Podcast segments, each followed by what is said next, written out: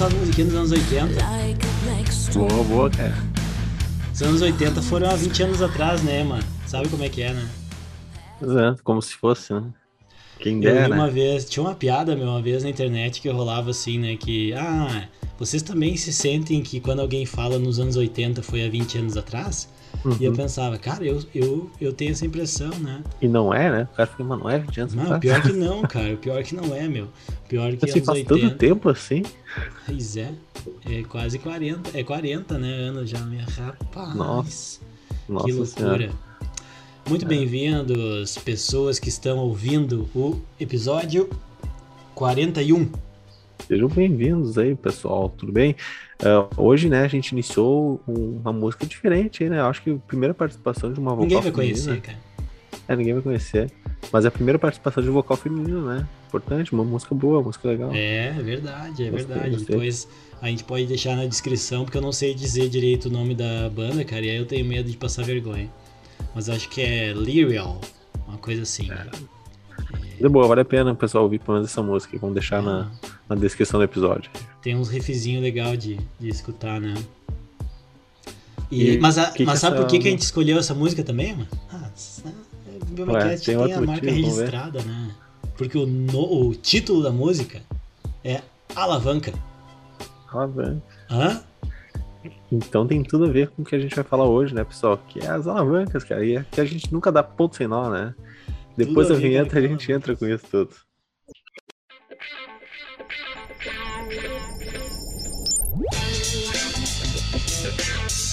I felt a great pleasure of introducing uh, Felipe Hoppers. Hoje o professor Emanuel está aqui comigo. Parabenizei ontem, mas ele está com uma ressaca, acho.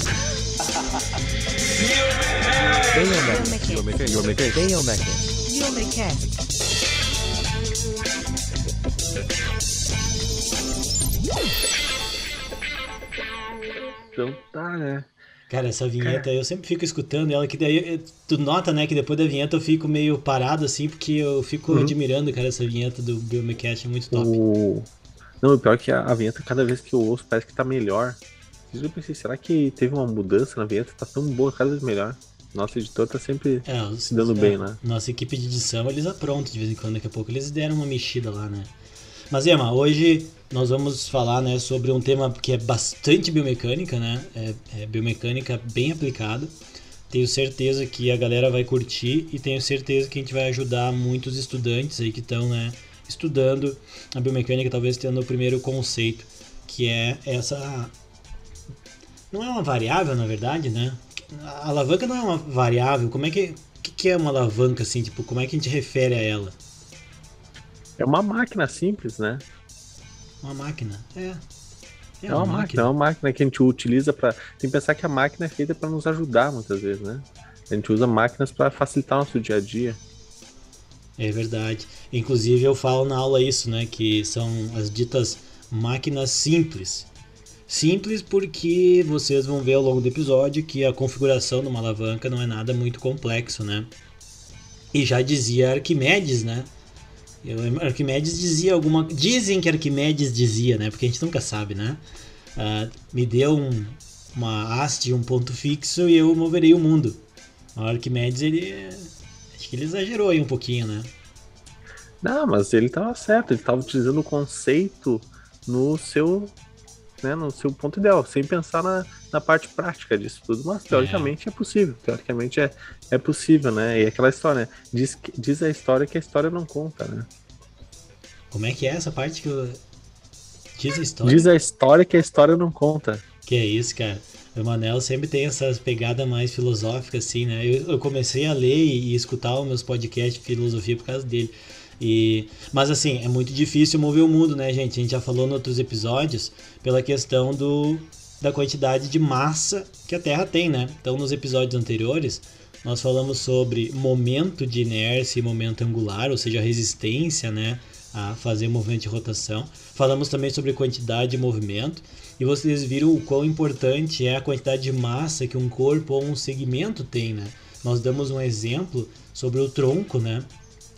E depois, durante a semana, até o, meu amigão, professor Leporassi, comentou numa live dele, eu acho, alguma coisa assim, na corrida, né? O deslocamento do tronco para frente, na aterrissagem de um salto também, né?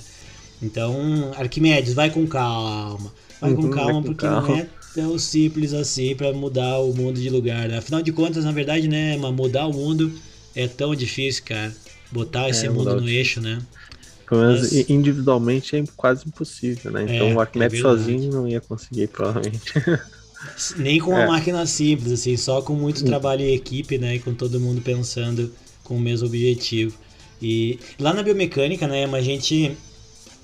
Não sei se tu lembra dessas aulas, né? Mas eu gostava de fazer os alunos desenharem no quadro alavancas. Alavancas, sem falar do corpo humano ainda. E aí tem uma situação, né? Não sei se essa aluna escuta o Biomecast, se ela escutar, ela vai lembrar dessa história, né? Porque eu dou muita risada.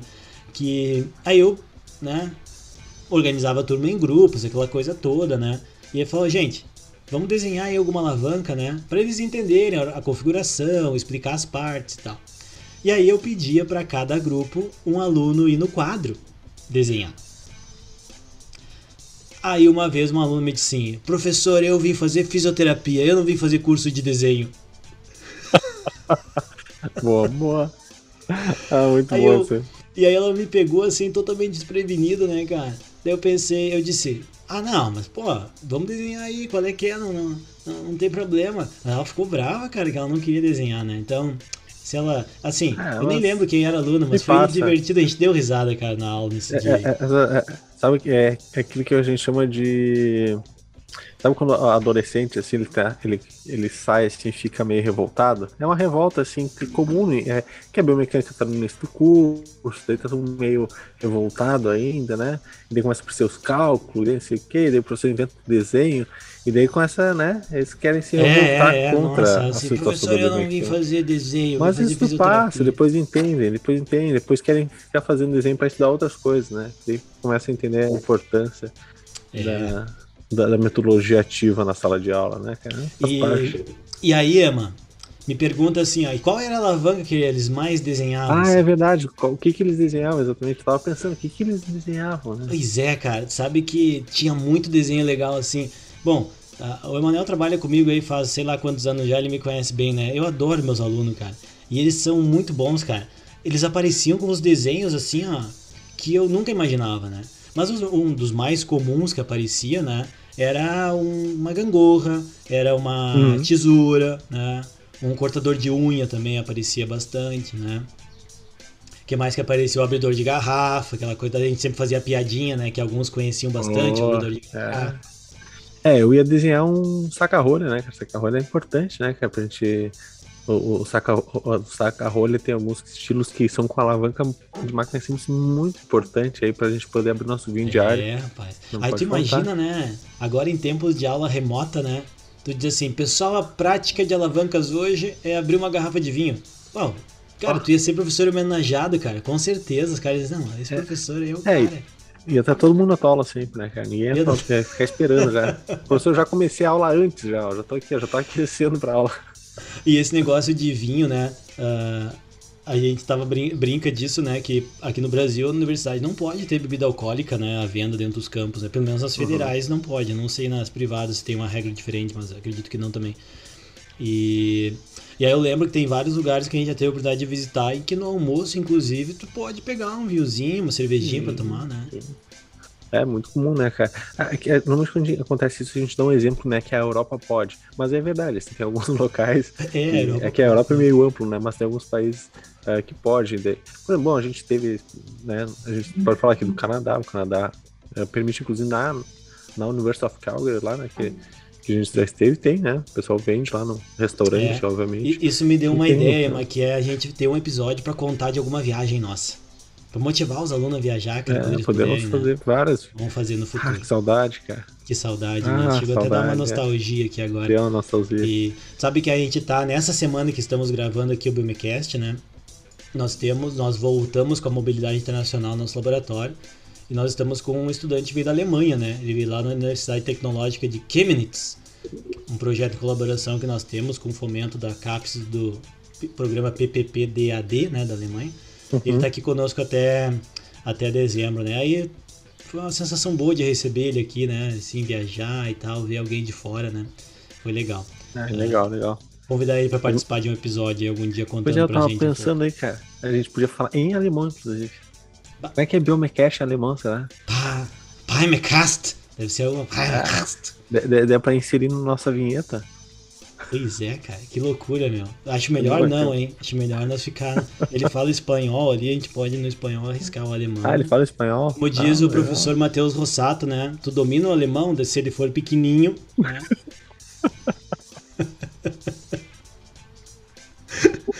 tá, mas pessoal, depois dessa desvirtuada aí, né, que a gente a no-. É. no tema, né? Então, alavancas. O que são alavancas? São máquinas simples, né? Ah, essas máquinas simples têm o objetivo de facilitar a atividade do nosso cotidiano, né?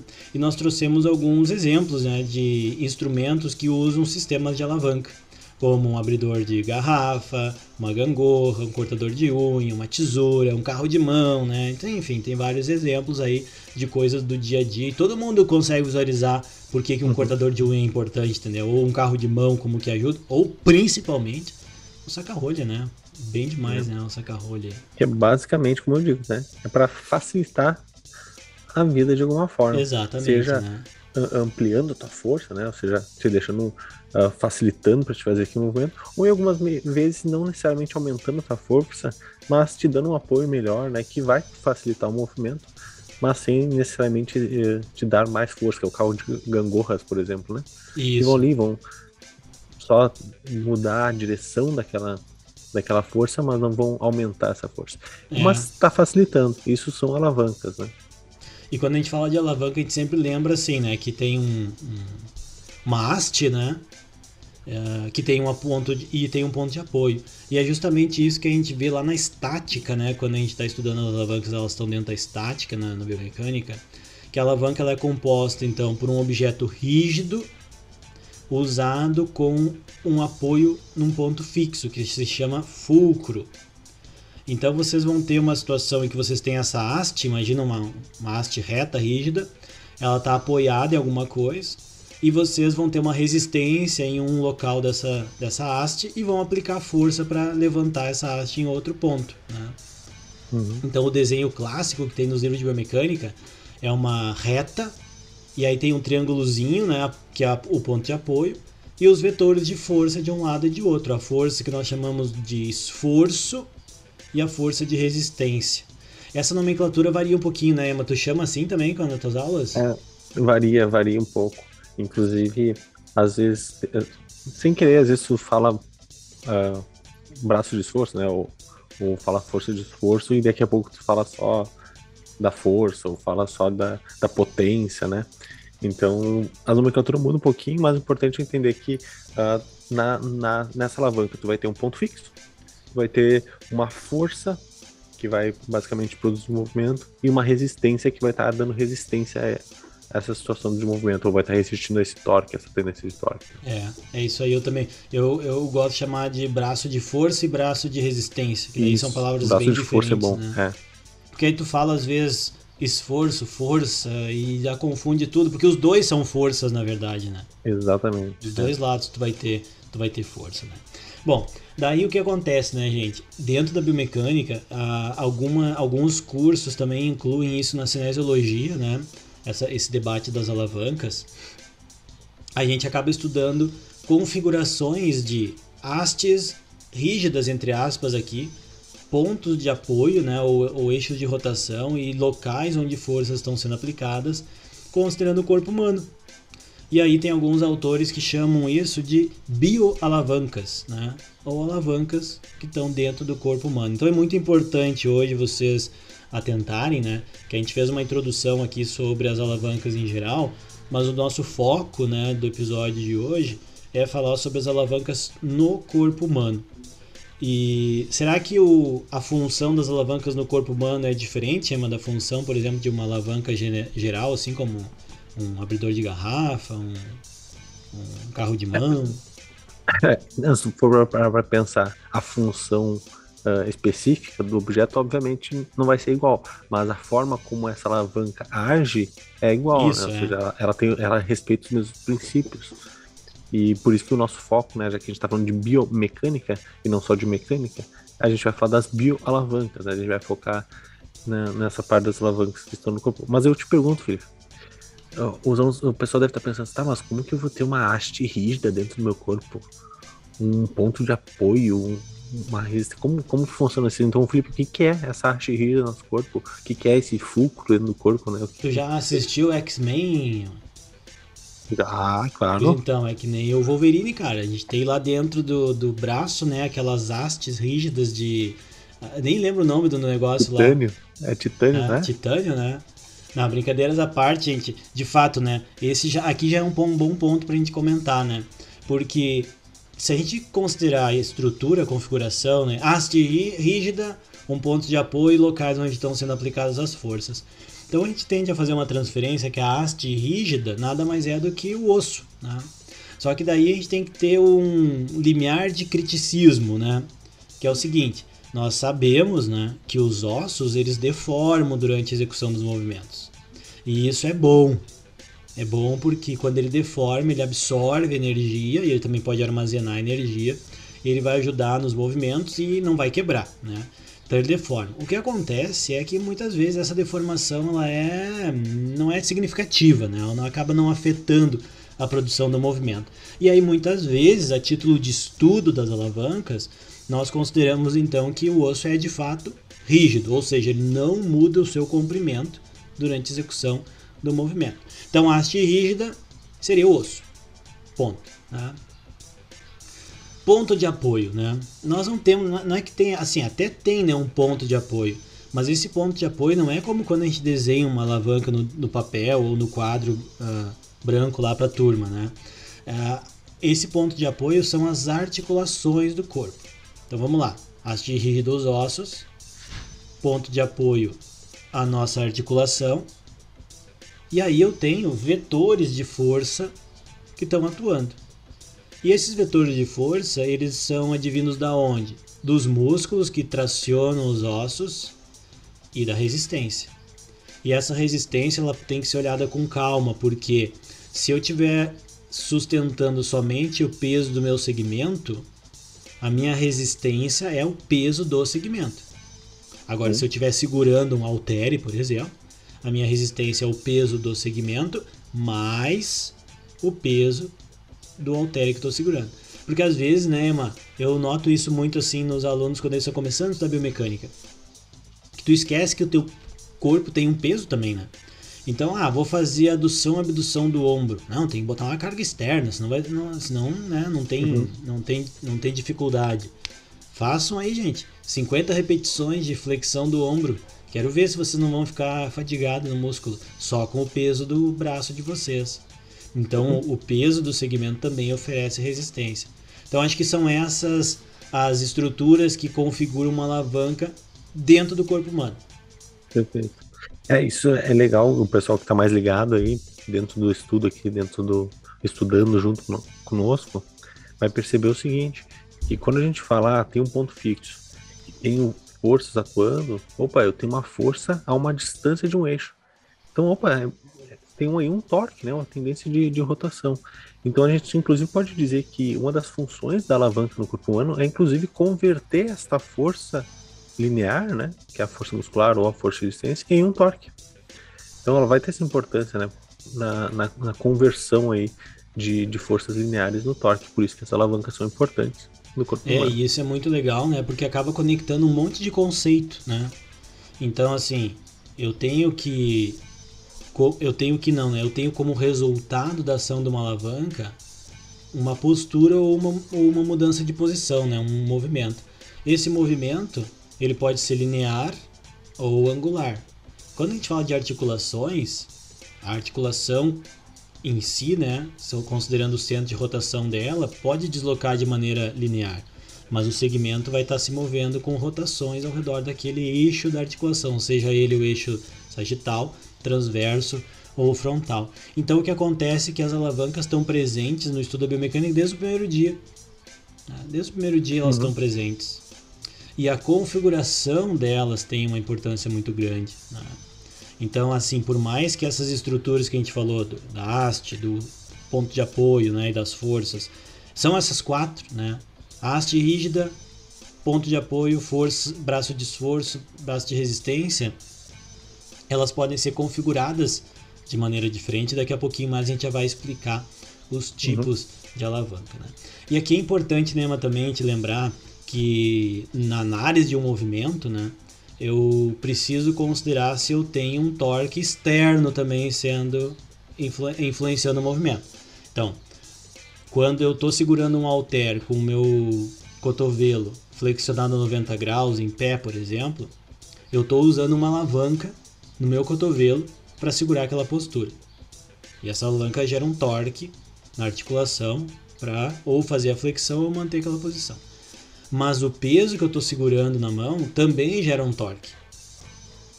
Também gera um torque que tende a fazer o que? A extensão do segmento. Então, como uhum. a Emma comentou antes, é, é, é, essa geração de movimento angular, e nós falamos um pouco disso num episódio anterior sobre prescrição de exercícios, e mais adiante a gente vai fazer um episódio específico sobre o cálculo de torque, né?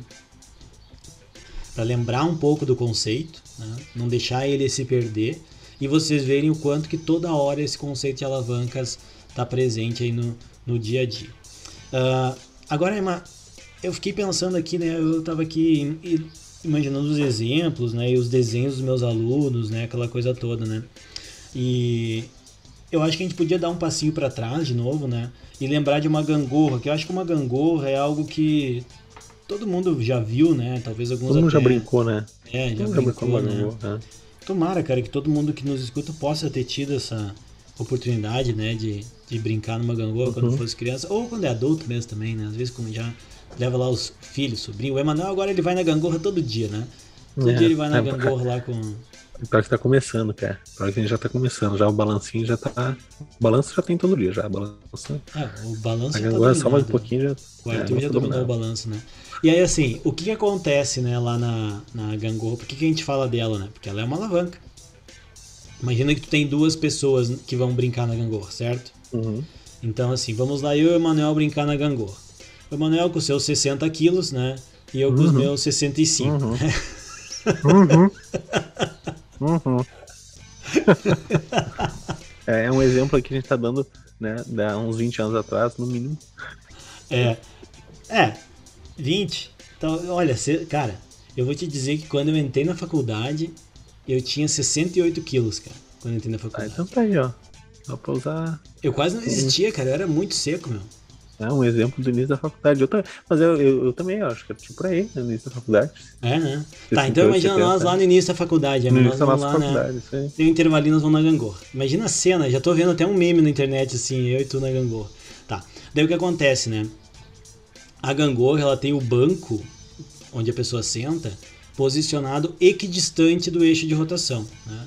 O que quer dizer com isso? Né? Quer dizer que do eixo de rotação da gangorra até onde a pessoa senta, para um lado e para o outro, a distância é a mesma, certo?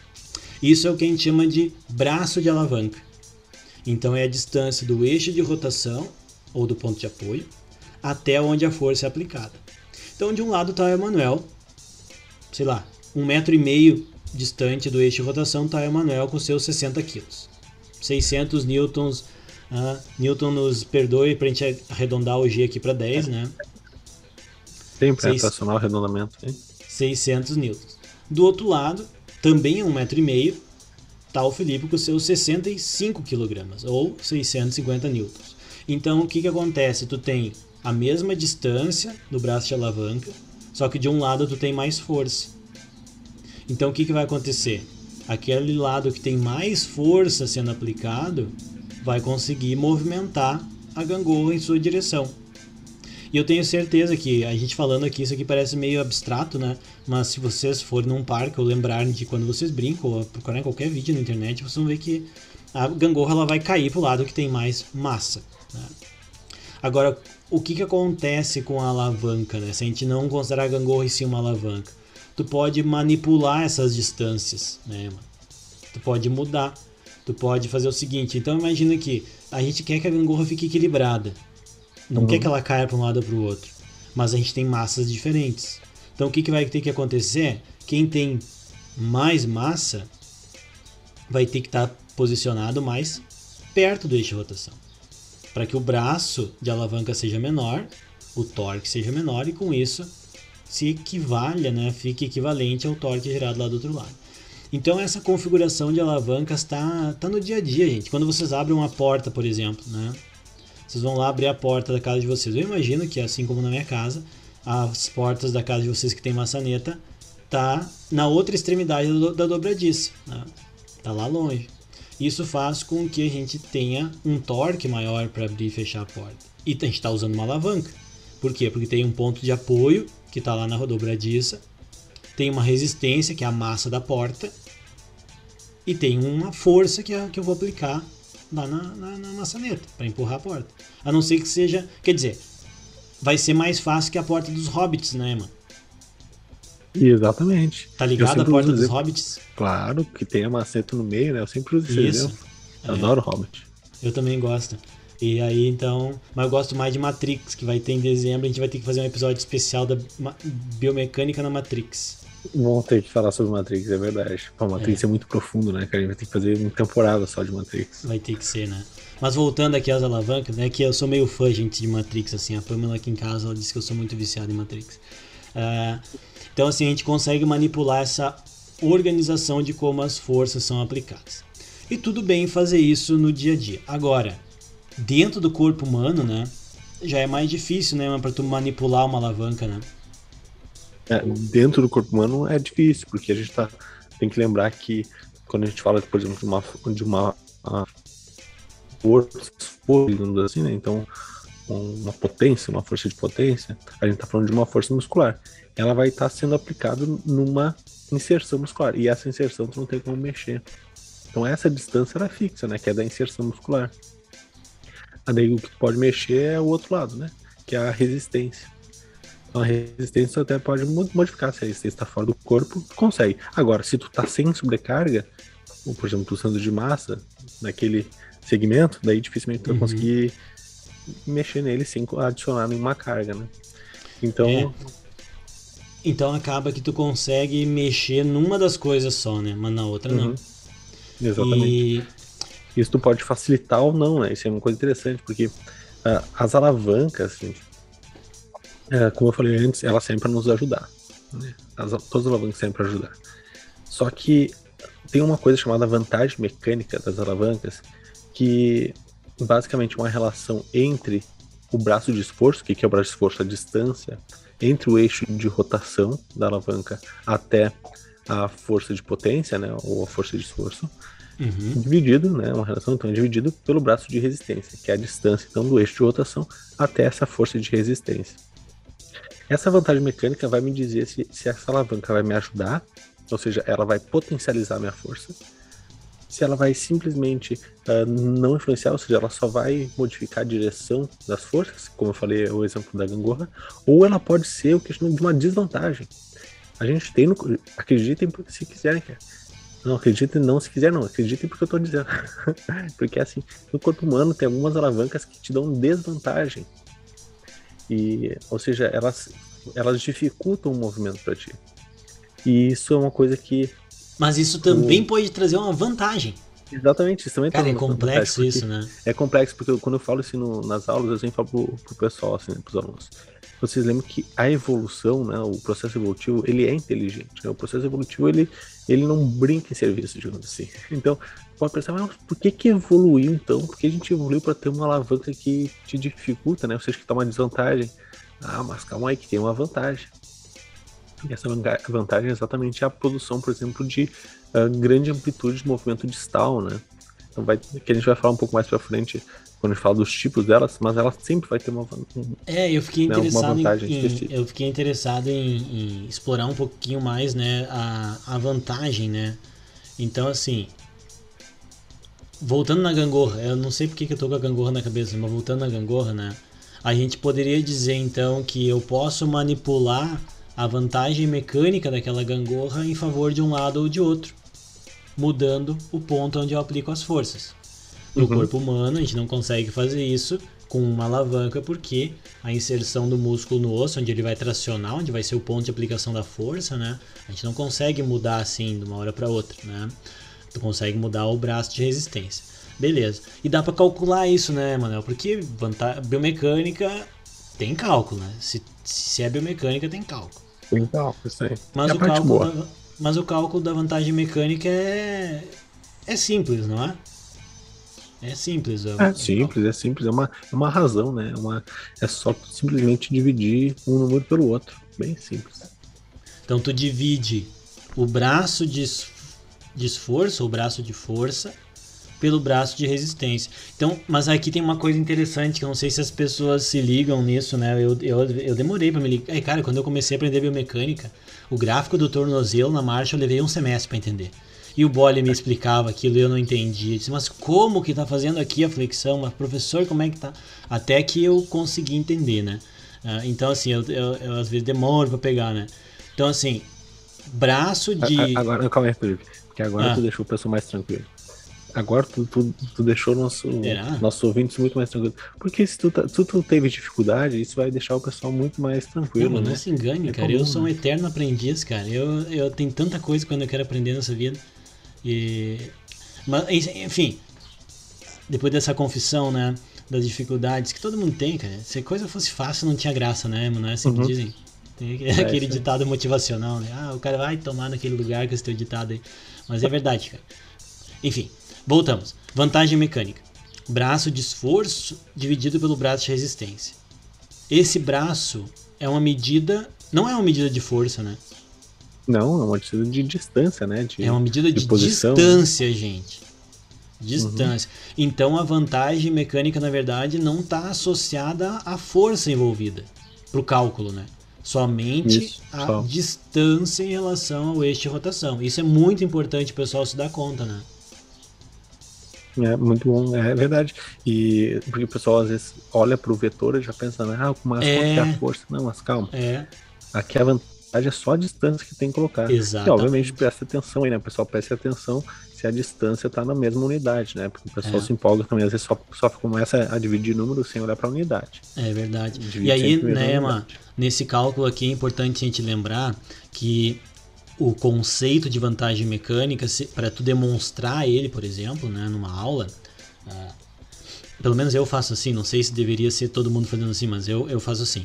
Tu tem uma força de resistência e uma, um bra e uma força motriz lá gerando movimento com a mesma magnitude. Elas têm a mesma magnitude. Uhum. E o que, que vai acontecer? Quando tu modifica os- as distâncias que elas têm em relação ao eixo de rotação, o ponto de apoio, manipulando os braços de esforço de resistência, tu muda o movimento que está acontecendo. Então, por isso que o braço de esforço e braço de resistência, considerado no cálculo da vantagem mecânica, ele leva em conta a distância onde a força está sendo aplicada até o eixo de rotação. Perfeito. E isso então permite a gente dizer se uma alavanca é boa ou ruim, é isso? Exatamente. Porque, por exemplo, assim, se teu braço de esforço for igual ao teu braço de resistência, ou seja, então imagina assim, pega qualquer número aí, vamos pegar, digamos que o braço de esforço é 5 centímetros, e o braço de, res- de resistência também for 5 centímetros, pega 5 dividido por 5 vai dar 1. Ou seja, quando o braço de esforço é igual ao braço de resistência, a vantagem mecânica é sempre igual a 1. Quando é a vantagem mecânica igual a 1, significa que é uma alavanca ela não está aumentando a tua força, ela apenas está alterando a direção do movimento, que é a, a gangorra. Uma gangorra tem uma vantagem mecânica igual a um. Uma gangorra bem feita, né? Nos parquinhos aí, elas, um, um lado da gangorra vai ter o mesmo comprimento do outro lado da gangorra. Uhum. Então as pessoas, uma criança senta do lado e outra senta do outro, e a gangorra simplesmente altera, né? Uma vez uma vai para cima, depois a outra vai para cima e, vai alterando a direção do movimento. Então isso é vantagem mecânica igual a 1. Quando esse braço de esforço for menor que o braço de resistência, então imagina agora que ah, eu tenho a, a força de potência sendo aplicada mais perto do eixo de rotação do que a resistência. Então, de novo, sim, imagina um número aí, de um 5, né? O braço de esforço é 5 e agora o braço de resistência é 10. Então o braço de resistência maior que o braço de esforço. Isso significa que vai dar um número, então o resultado vai dar um número menor do que 1. Ou seja, quando a vantagem mecânica é menor do que 1, significa que essa é uma alavanca que exige maior força para vencer uma sobrecarga. essa é uma alavanca então que eu comentei contigo que ela vai ser, vai te dar essa desvantagem na produção de força, né? Ou seja, ela vai te exigir muito. Ela vai dificultar a tua vida, vai te exigir muito. Mas, como eu comentei, ela tem aquela vantagem lá da produção de, movimento distal. E por último, pensando em vantagem mecânica, nós temos aquela situação onde o braço de esforço agora é maior do que o braço de resistência. Então o braço de esforço agora tem 10 centímetros, por exemplo, e o braço de resistência tem 5. E, ou seja, isso aí vai dar um, um, valor acima de 1. Então quando a vantagem mecânica é maior do que 1, nesse caso, essa é, alavanca te ajuda muito. Essa alavanca exige menos força para vencer uma sobrecarga. Uh, vejam que então essa é a alavanca, aquela que vai realmente. Ela tem vantagem, é por isso que a vantagem mecânica é maior que um. Porque ela está potencializando essa força. Ela traz potência. um ganho, né? Ela traz um ganho nessa força de, de esforço, digamos assim, de potência. Hum, muito bom, cara. Tu vê como um cálculo simples pode te ajudar, né? A entender melhor um conceito e principalmente até uh, quando estiver desenvolvendo um exercício que envolva uma alavanca, enfim, né? Eh, configurar a posição até do sujeito, né? Da, das cargas né, externas, por exemplo, para tornar mais fácil, mais difícil. Tá, mas Emma, isso, isso que tu falou da vantagem mecânica não é a mesma coisa que as classes, né? Não, não é as mesmas coisas as classes. Porque daí quando a gente começa a olhar os tipos de alavanca que nós temos, nós vamos ter diferentes tipos de alavancas e elas vão, elas vão ter diferentes vantagens mecânicas entre elas. Então tu pode ter uma. Tá, primeiro. Bom, vamos. Tu falou em classe de alavanca, né? Então antes de eu te perguntar sobre essa relação da classe da vantagem, né? É importante também a gente explicar um pouquinho o que, que são essas classes, né? Então, a classe é que nem tem no avião, né? Tem a primeira classe, a segunda classe, né? É tipo isso, né? Ou não? Não, depende, eu não sei onde vai chegar. A, primeira classe eu não conheço, eu conheço só a classe econômica, só a segunda classe, eles tiveram a terceira. Eu conheço eu a primeira classe só dos filmes, cara. No filme mostra ali ah, e tal. É. Tá, mas então, gente, as classes de alavancas elas servem para nos ajudar a entender um pouquinho melhor como que as diferentes configurações desta haste rígida, desse ponto de apoio das forças atuam, né? E são três tipos que nós temos, né, uh, para classificar em primeira classe, segunda classe ou terceira classe. E é uma nomenclatura dupla, né, Emma? Porque uhum. pode ser primeira classe ou interfixa, segunda Isso. classe ou interresistente e terceira classe ou interpotente. Pois é. Mas ah, até vou fazer um parênteses aqui, cara, porque ah. se eu não fizer esse parênteses, meu, meus alunos vão me cobrar depois. Tá. Porque eu sempre falo para eles o seguinte, que a pessoa que inventou esse nome, que deu esse nome, ela foi sacana. Porque se ela fosse dar um nome sério, ela teria dado o nome de Grêmio Potente, por exemplo. Porque Interpotente não faz sentido, né? Grêmio Potente faz sentido, cara. É Grêmio potente, né? Olha, tomara que no futuro, quando as pessoas escutarem né, esse episódio, cara? faça sentido, porque né, ah, recentemente tá complicado. Aqui é, no ano 2021. É, nossa, sempre, sempre vai fazer mais sentido ser Grêmio potente, cara. Porque o Inter potente, né? O Inter pode até ficar interfixa. Né? Mas o Grêmio, Inter, Grêmio potente, né? Interfixa é bom, né? Ei, bota sacanagem. Agora, agora começaram os dislikes lá no nosso é. canal é. da Podosfera, né? Não, estamos brincando. Aqui é uma brincadeira sadia, né, gente? Mas de fato, né? Grêmio potente faria mais sentido, né? aquela coisa toda. Mas, mas, que que mas não é, né? Nome, então, né? Mas não é. O, o Inter não, não, tem a ver com time, então, né? Não, não tem a ver com time. Fiquem tranquilo aí, né? Pra quem não é aqui do Rio Grande do Sul e nos escutou e ficou meio perdido, aqui, aqui só tem dois clubes. Quer dizer, não é que tem, só tem dois clubes, né? São dois os clubes maiores, né? Com maior poder de capital. Que acaba tudo sendo Grêmio Inter, né? Mas não tem nada a ver, cara, com, com o futebol, embora as ah, alavancas ah, estejam presentes lá, né? Esse, na real, né? Esse nomezinho interfixa, interresistente, interpotente, te ajuda a, a estudar as alavancas. Tá? Porque elas têm a, têm a ver com a organização dessas partes que a alavanca tem. Então, por exemplo, uma alavanca de primeira classe ou interfixa tem o ponto fixo ou ponto de apoio entre a força de resistência e o, e a, o esforço que está sendo aplicado. Tá? Então, de um lado tem a resistência, do outro lado tem a força que tu tá aplicando na haste, no osso, por exemplo, e no meio deles tu tem o ponto de apoio, uma articulação, por exemplo. Uhum. Fácil, né, gente? Porque aí tu pensa, inter quer dizer que tá no meio, fixa, então quer dizer que o ponto fixo tá no meio. Por dedução, né, tu vai pro segundo tipo, que é o interresistente. Então o que, acontece no interresistente? Nesse tipo de alavanca interresistente, tu tem o ponto fixo de um lado, a resistência no meio e a força do outro lado. Então, interresistente. Por quê? Porque o resistente está no meio. E Uhum. tam- também por dedução, né? No terceiro tipo, da terceira classe, é interpotente. Que segundo Emmanuel não faz sentido esse nome, mas né, eu tenho então o ponto fixo numa extremidade, eu tenho a minha força no meio e lá na outra extremidade eu tenho a resistência. Então, para a gente visualizar isso, por exemplo, né, essa alavanca de primeira classe ou interfixa, a gente poderia pegar objetos do dia a dia, né, que a gente utiliza ela. Por exemplo, uma tesoura, né, É, um uma tesoura, alicate. um alicate, uma tesoura, né, são exemplos de alavanca interfixa. A segunda classe ou interresistente, a gente poderia considerar o carro de mão, por exemplo. né. Tu tem um ponto de apoio lá na roda, tu tem a resistência na caixa ali do carro de mão, né? E tu tá, se, tu usa o carro de mão de uma maneira convencional, né? Tu tá segurando no cabo dele lá, aplicando a tua força. Então a resistência tá no meio.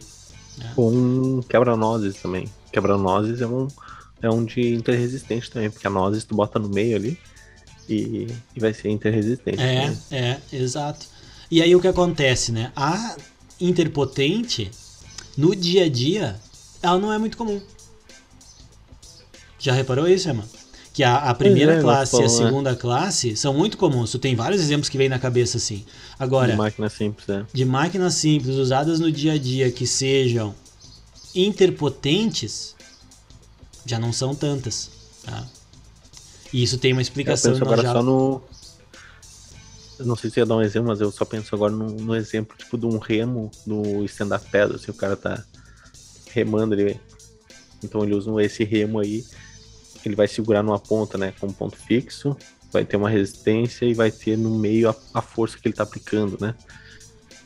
Então eu acho que é a única coisa que eu consigo pensar. É, de- dependendo do, Interpotente. do tipo de remo, porque tem vários, né? Mas é, sim, tem do um, é tem um que é esse, tem um que é esse modelo que tu disse aí. Inclusive, para quem ficou interessado nos remos, lá no Instagram do Genap, na série que a gente fez sobre as Olimpíadas de 2020, 2020 né, que foi em 2021 em Tóquio, tem um post sobre alavancas, né? E aí, mas onde eu quero chegar é o seguinte, por que que no dia a dia tem menos exemplos de, de alavanca interpotente do que tem para alavanca interfixa ou interresistente? Hã? Hã? Hã? Por quê? Por quê? Por quê? A gente já explicou aqui no gente já episódio. falou, é, a gente já falou. Eu ia dizer, pô, eu já falei, gurizada. Responde É. aí. Nesse momento vocês devem estar gritando enquanto escutam o podcast. Vantagem mecânica! É por causa da vantagem mecânica. Então, se uma alavanca de terceira classe tem uma vantagem mecânica menor que um, pro dia a dia não é útil. Por quê? Porque no Uhum. dia a dia eu quero uma ferramenta que me ajude. né? Exatamente. Então É. tem poucos exemplos fora do corpo humano. Só que aí vem um. Como é que chama, é um paradoxo, né? Porque aí no corpo humano é exatamente o contrário. nas bioalavancas, né? Ela vai ser mais comum, exatamente. E até eu- aproveitando fazendo essas relações que o Felipe falou. Tu pega, por tá escutando a- os passarinhos aqui de casa no, no Pô, tá muito bom, cara. Tá, tá, É a tá- natureza, tá né, agradável. cara? Natureza é, tá é linda. agradável mesmo. O... É importante né, manter. Vamos ver se nosso editor vai conseguir. Ou se ele vai deixar ou vai tirar, não sei, cara, o que, que vai acontecer no- na versão final aí. Mas se você está ouvindo esse podcast não está ouvindo passarinhos no fundo, imagine, tá bem bonito aqui a gente conversando com passarinhos no fundo. Agora, nesse momento, não é o Arthur, antes ele deu uma chorada, provavelmente apareceu também. Às vezes, né? Ou é um passarinho, ou é uma criança chorando, é tudo a mesma coisa, né? São situações que acontecem no nosso dia a dia, a natureza, né? A natureza fazendo parte.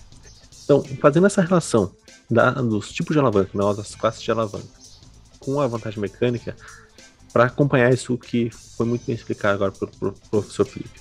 As interfixas, pessoal, que é de primeira classe, vai ter o ponto fixo no meio. Quando o ponto fixo está no meio, o ponto fixo ele pode estar exatamente no meio entre as duas forças, a de resistência e a de potência. Se estiver bem no meio, significa que a vantagem mecânica é igual a 1. E esse ponto fixo estiver mais, pro, mais próximo da, por exemplo, do, da tua resistência, o que, que vai acontecer? Tu vai ter uma vantagem mecânica agora maior do que 1. E se esse teu ponto fixo estiver mais próximo da, do teu esforço, né, da tua força potente, tu vai ter uma vantagem mecânica menor do que 1. Então, a alavanca de primeira classe interfixa, elas permitem diferentes tipos de vantagem mecânica. Tá? Uh, isso aí, então, é importante porque uh, ela, elas são muito úteis, porque tu pode fazer o que tu quiser, tu pode só mudar a direção do movimento, tu pode facilitar o movimento, ou tu pode, inclusive, né, nesse caso, produzir maior movimento distal.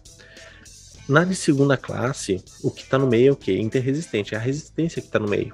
Então agora vamos lá, vou movimentar então a resistência. Então, ou seja, a resistência não, não interessa onde tu colocar ela, ela sempre vai ter uma distância para o eixo de rotação menor do que a, a distância da força de potência. Então significa que a segunda classe interresistente ela sempre vai ter uma vantagem mecânica maior do que um. Então a de segunda classe, gente, interresistente é aquela alavanca que sempre vai te ajudar, ela sempre vai exigir menos força uh, de potência.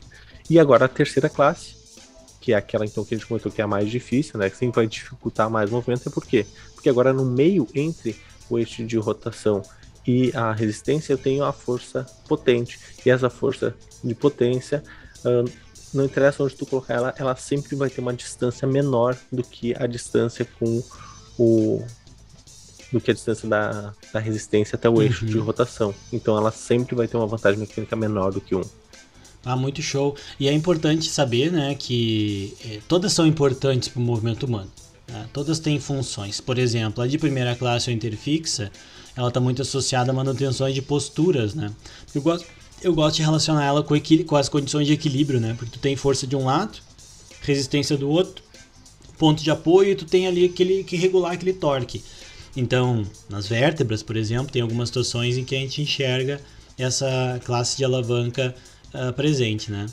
A de segunda classe, o interresistente, que o Emanuel mencionou, né? Ele deixou a dica para mim comentar isso, né? Uh, ela potencializa muito a nossa força. E aí tem um exercício que certamente quem já praticou musculação ou, ou acompanha academia, coisa assim, viu, né? Que é quando tu faz um exercício de uh, extensão do tornozelo, né? Fazendo a flexão plantar. Naquele aparelho em que tu apoia o peso nos ombros, né? Então, e tu levanta a coluna de pesos, empurrando o solo com a ponta do pé vocês vão ver que as pessoas levantam muito peso ali, né? Muito peso. Tipo, ah, tu quer se sentir fortão, tu vai fazer esse exercício aí pra panturrilha, né? Porque aí tu levanta um monte de peso. E isso tem a ver com o tipo de alavanca. Então, se vocês forem lá no livro de biomecânica, por exemplo, no capítulo de alavancas, né? E dar uma olhada, vocês vão ver que na ponta do pé, onde o pé está apoiado no chão, é o ponto fixo. Aí vocês têm a resistência sendo representada pela linha de ação da força peso daqui, da, da, da, da resistência que o aparelho está oferecendo. Então ela vem um vetor lá do ombro né, e desce em relação ao, em direção ao chão. E ela vai passar um pouquinho na frente do tornozelo, por exemplo, um pouquinho mais do tornozelo em direção ao ponto do pé. E a força muscular está lá na outra ponta, quando o tríceps oral tensiona o calcâneo. Então, se vocês pegarem aquela imagem e, e olharem as distâncias, vocês vão ver que a distância onde a força muscular está sendo aplicada é maior. Com isso, a vantagem mecânica é maior. E com a vantagem mecânica maior que 1, sempre vai ficar mais fácil, né? Então, por isso, né, que às vezes na musculação, as professoras, os professores de educação física, né, eles acabam... Uh, não é, como é que se diz, é estimulando, não estimulando, prescrevendo, né, estimulando, prescrevendo diferentes exercícios para essa musculatura, porque tu pode mudar a tua postura de forma a dificultar ou facilitar isso. Porque daqui a pouco o que acontece, Nema? O cara chegou lá e levanta todo o peso do aparelho. Levanta todo o peso. E aí, o que, que eu faço agora, professor? Que eu preciso de mais carga, né? Aí ele tem que adaptar. E muitas vezes o que, que a gente faz? Adapta a posição para manipular um pouco essas distâncias e com isso tornar o exercício um pouco mais difícil. E a terceira classe, o interpotente, é a mais comum de todas, né, gente? Porque se vocês pensarem assim, o exemplo mais comum de. Eu acho que todo professor de biomecânica usa esse exemplo, né? Que é a flexão de cotovelo. Tu tem o eixo de rotação do cotovelo como ponto fixo, ali em torno de 4, 5 centímetros a inserção do bíceps, considerando o bíceps como o principal flexor. Então ali é que vai estar o, a força muscular. E se não estiver segurando nada na mão, o teu centro de massa do antebraço ele vai estar deslocado, né, para frente do, do cotovelo. E vocês podem inclusive calcular isso usando o raio proximal que nós falamos no episódio sobre centro de massa para saber aonde uhum. essa força está sendo aplicada. Então tu tem uma configuração em que a potência é, representada pela força muscular está entre o ponto fixo e a resistência externa que vocês estão vencendo ou a própria resistência do peso do segmento. E ela é mais comum, né? É a que tem em quase todas as articulações. E também uma coisa que eu quero comentar, porque senão eu vou esquecer, que a gente sempre precisa, gente, ao analisar as alavancas do corpo humano, considerar a posição anatômica de referência. Uhum. É a partir da posição anatômica de referência que tu define que tipo de alavanca que tem naquelas articulações. Porque às vezes, quando tu está fazendo um movimento com a máxima flexão, por exemplo, isso pode te induzir a um erro, né? Porque a, a inserção não muda de lugar, não é que ela mude de lugar em relação ao osso, mas a posição relativa dela em relação aos outros segmentos muda. E às vezes isso pode te confundir. Então sempre lembrem que a alavanca é definida em relação à posição anatômica de referência. E, bom, a gente deu uma boa revisada né, em tudo aí dos tipos de alavanca, mas para a gente terminar, eu queria que tu explicasse aquilo que tu comentou antes, né, de que essa alavanca interpotente ela te permite ter uma vantagem mecânica menor que um, porque o braço de esforço vai ser maior. Desculpa, o braço de esforço vai ser menor que o braço de resistência, né? Isso faz com que a, a razão dê menor que 1, mas ela tem uma aplicação interessante para amplitude de movimento, né? É. É, é, é muito interessante, né? Aquilo que eu falei, né? A evolução, por mais que ela te dificulte aí a produção de. exija mais força, ela vai permitir que distalmente, né? Ou seja, na, na extremidade distal do teu segmento, tu consiga produzir maiores amplitudes de movimento. Isso é muito bom para nossa funcionalidade, né? Por isso que tu vai conseguir, por exemplo, fazer pega o cotovelo, mesmo exemplo que o Felipe estava utilizando aí. Tu vai poder realizar grande amplitude de, de, flex, eh, de flexão de cotovelo, por exemplo, ou pegar um copo na mesa e levar até a boca. Pô, isso é uma grande amplitude de movimento. O teu tornozelo, por exemplo, não consegue, não vai conseguir fazer tudo isso, né? No, no momento de, de, de planiflexão, por exemplo, aí naquela alavanca interresistente. Ou seja, o, o arranjo distal de movimento dele vai ser muito menor. Uhum. Então ela tem essa importância que é muito legal. E tu tava falando da academia, né? Até vocês vão comentar, porque como sabe, né? Eu sou o cara da academia, né, cara? Tu é, tu é, tu, é eu vi que tu tá mais fortinho, é, Não, o tá fortinho, né? Não é um. E pior que, olha, tá forte, que é carregando muito. O Arthur, né, cara? O Arthur, o Arthur te obriga a ter uma periodização, né? A sobrecarga vai aumentando cada mês. Mas, enfim, uh, uma coisa legal é que tu sempre ouve, né, a pessoa na academia assim, ah, por... duas coisas, tu pode ouvir, por que é tão difícil fazer hipertrofia da panturrilha? Né? É difícil tu hipertrofiar a panturrilha, ou ver aquelas pessoas que são muito grandes no membro superior, né? E as perninhas pequenininhas, né? Aquelas perninhas de, de de, de cambista, assim, de nas fininha, fininha. Mas por que isso? Porque por, uh, o fato do, por exemplo, o, o, bíceps, ele ter uma vantagem, uh, uma, na verdade uma desvantagem, ou seja, exige muita força uhum. do teu uhum. bíceps, com pouca sobrecarga, tu tá exigindo muito dele, ou seja, tu tá estimulando muito ele a hipertrofia.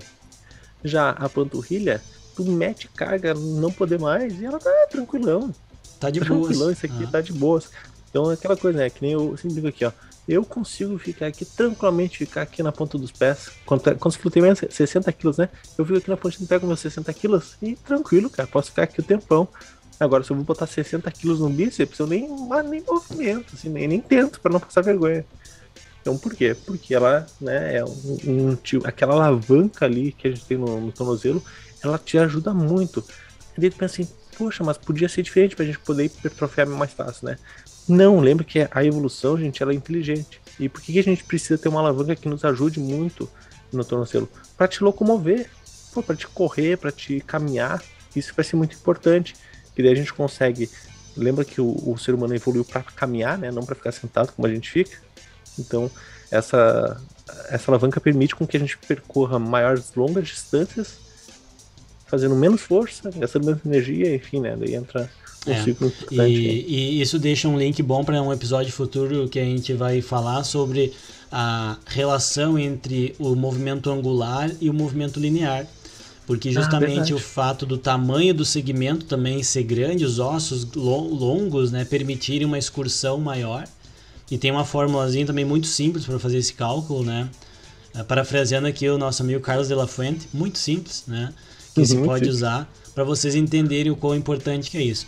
E para finalizar, né, eu deixo aqui uma mensagem para os alunos quando eles estiverem tendo as aulas de torque e calcularem os torques no cotovelo, aquela coisa toda, reparem que por ser uma alavanca interpotente, a força muscular necessária para levantar uma resistência, ela é muito maior do que aquela resistência. Por exemplo, se vocês estiverem segurando o halter de 20 newtons, o músculo de vocês produz muito mais de 20 newtons. Às vezes ele chega a produzir três vezes mais esse valor. Justamente por quê? Por causa da vantagem mecânica menor que um que essa articulação possui na sua alavanca. Muito bem, acho que Muito bom, hein? acho que o pessoal já cansou da gente, Ema, nesse episódio. Acho que por hoje tá bom. Sabe, eu gosto, eu gosto dessa aula, sabe? Ah, eu acho essa aula muito legal, ela tem muita aplicação e ela é muito importante, né? Assim, pro pessoal que quer trabalhar com exercício, né? Ou seja, todo mundo que quer trabalhar com exercício é basicamente todo mundo que estuda educação física, fisioterapia. Então, É, é uma aula muito, importante. legal. É uma aula que eu acho que eu gosto de dar ela, então eu espero que vocês tenham gostado também do nosso episódio. É Não isso aí, esqueçam de compartilhar, né? Pra gente saber que tá, estão ouvindo, né, cara? Compartilha nas redes, nos marca e continuem curtindo aí o Biomecast. Esse foi o episódio 41 e a gente se vê na semana que vem. Valeu!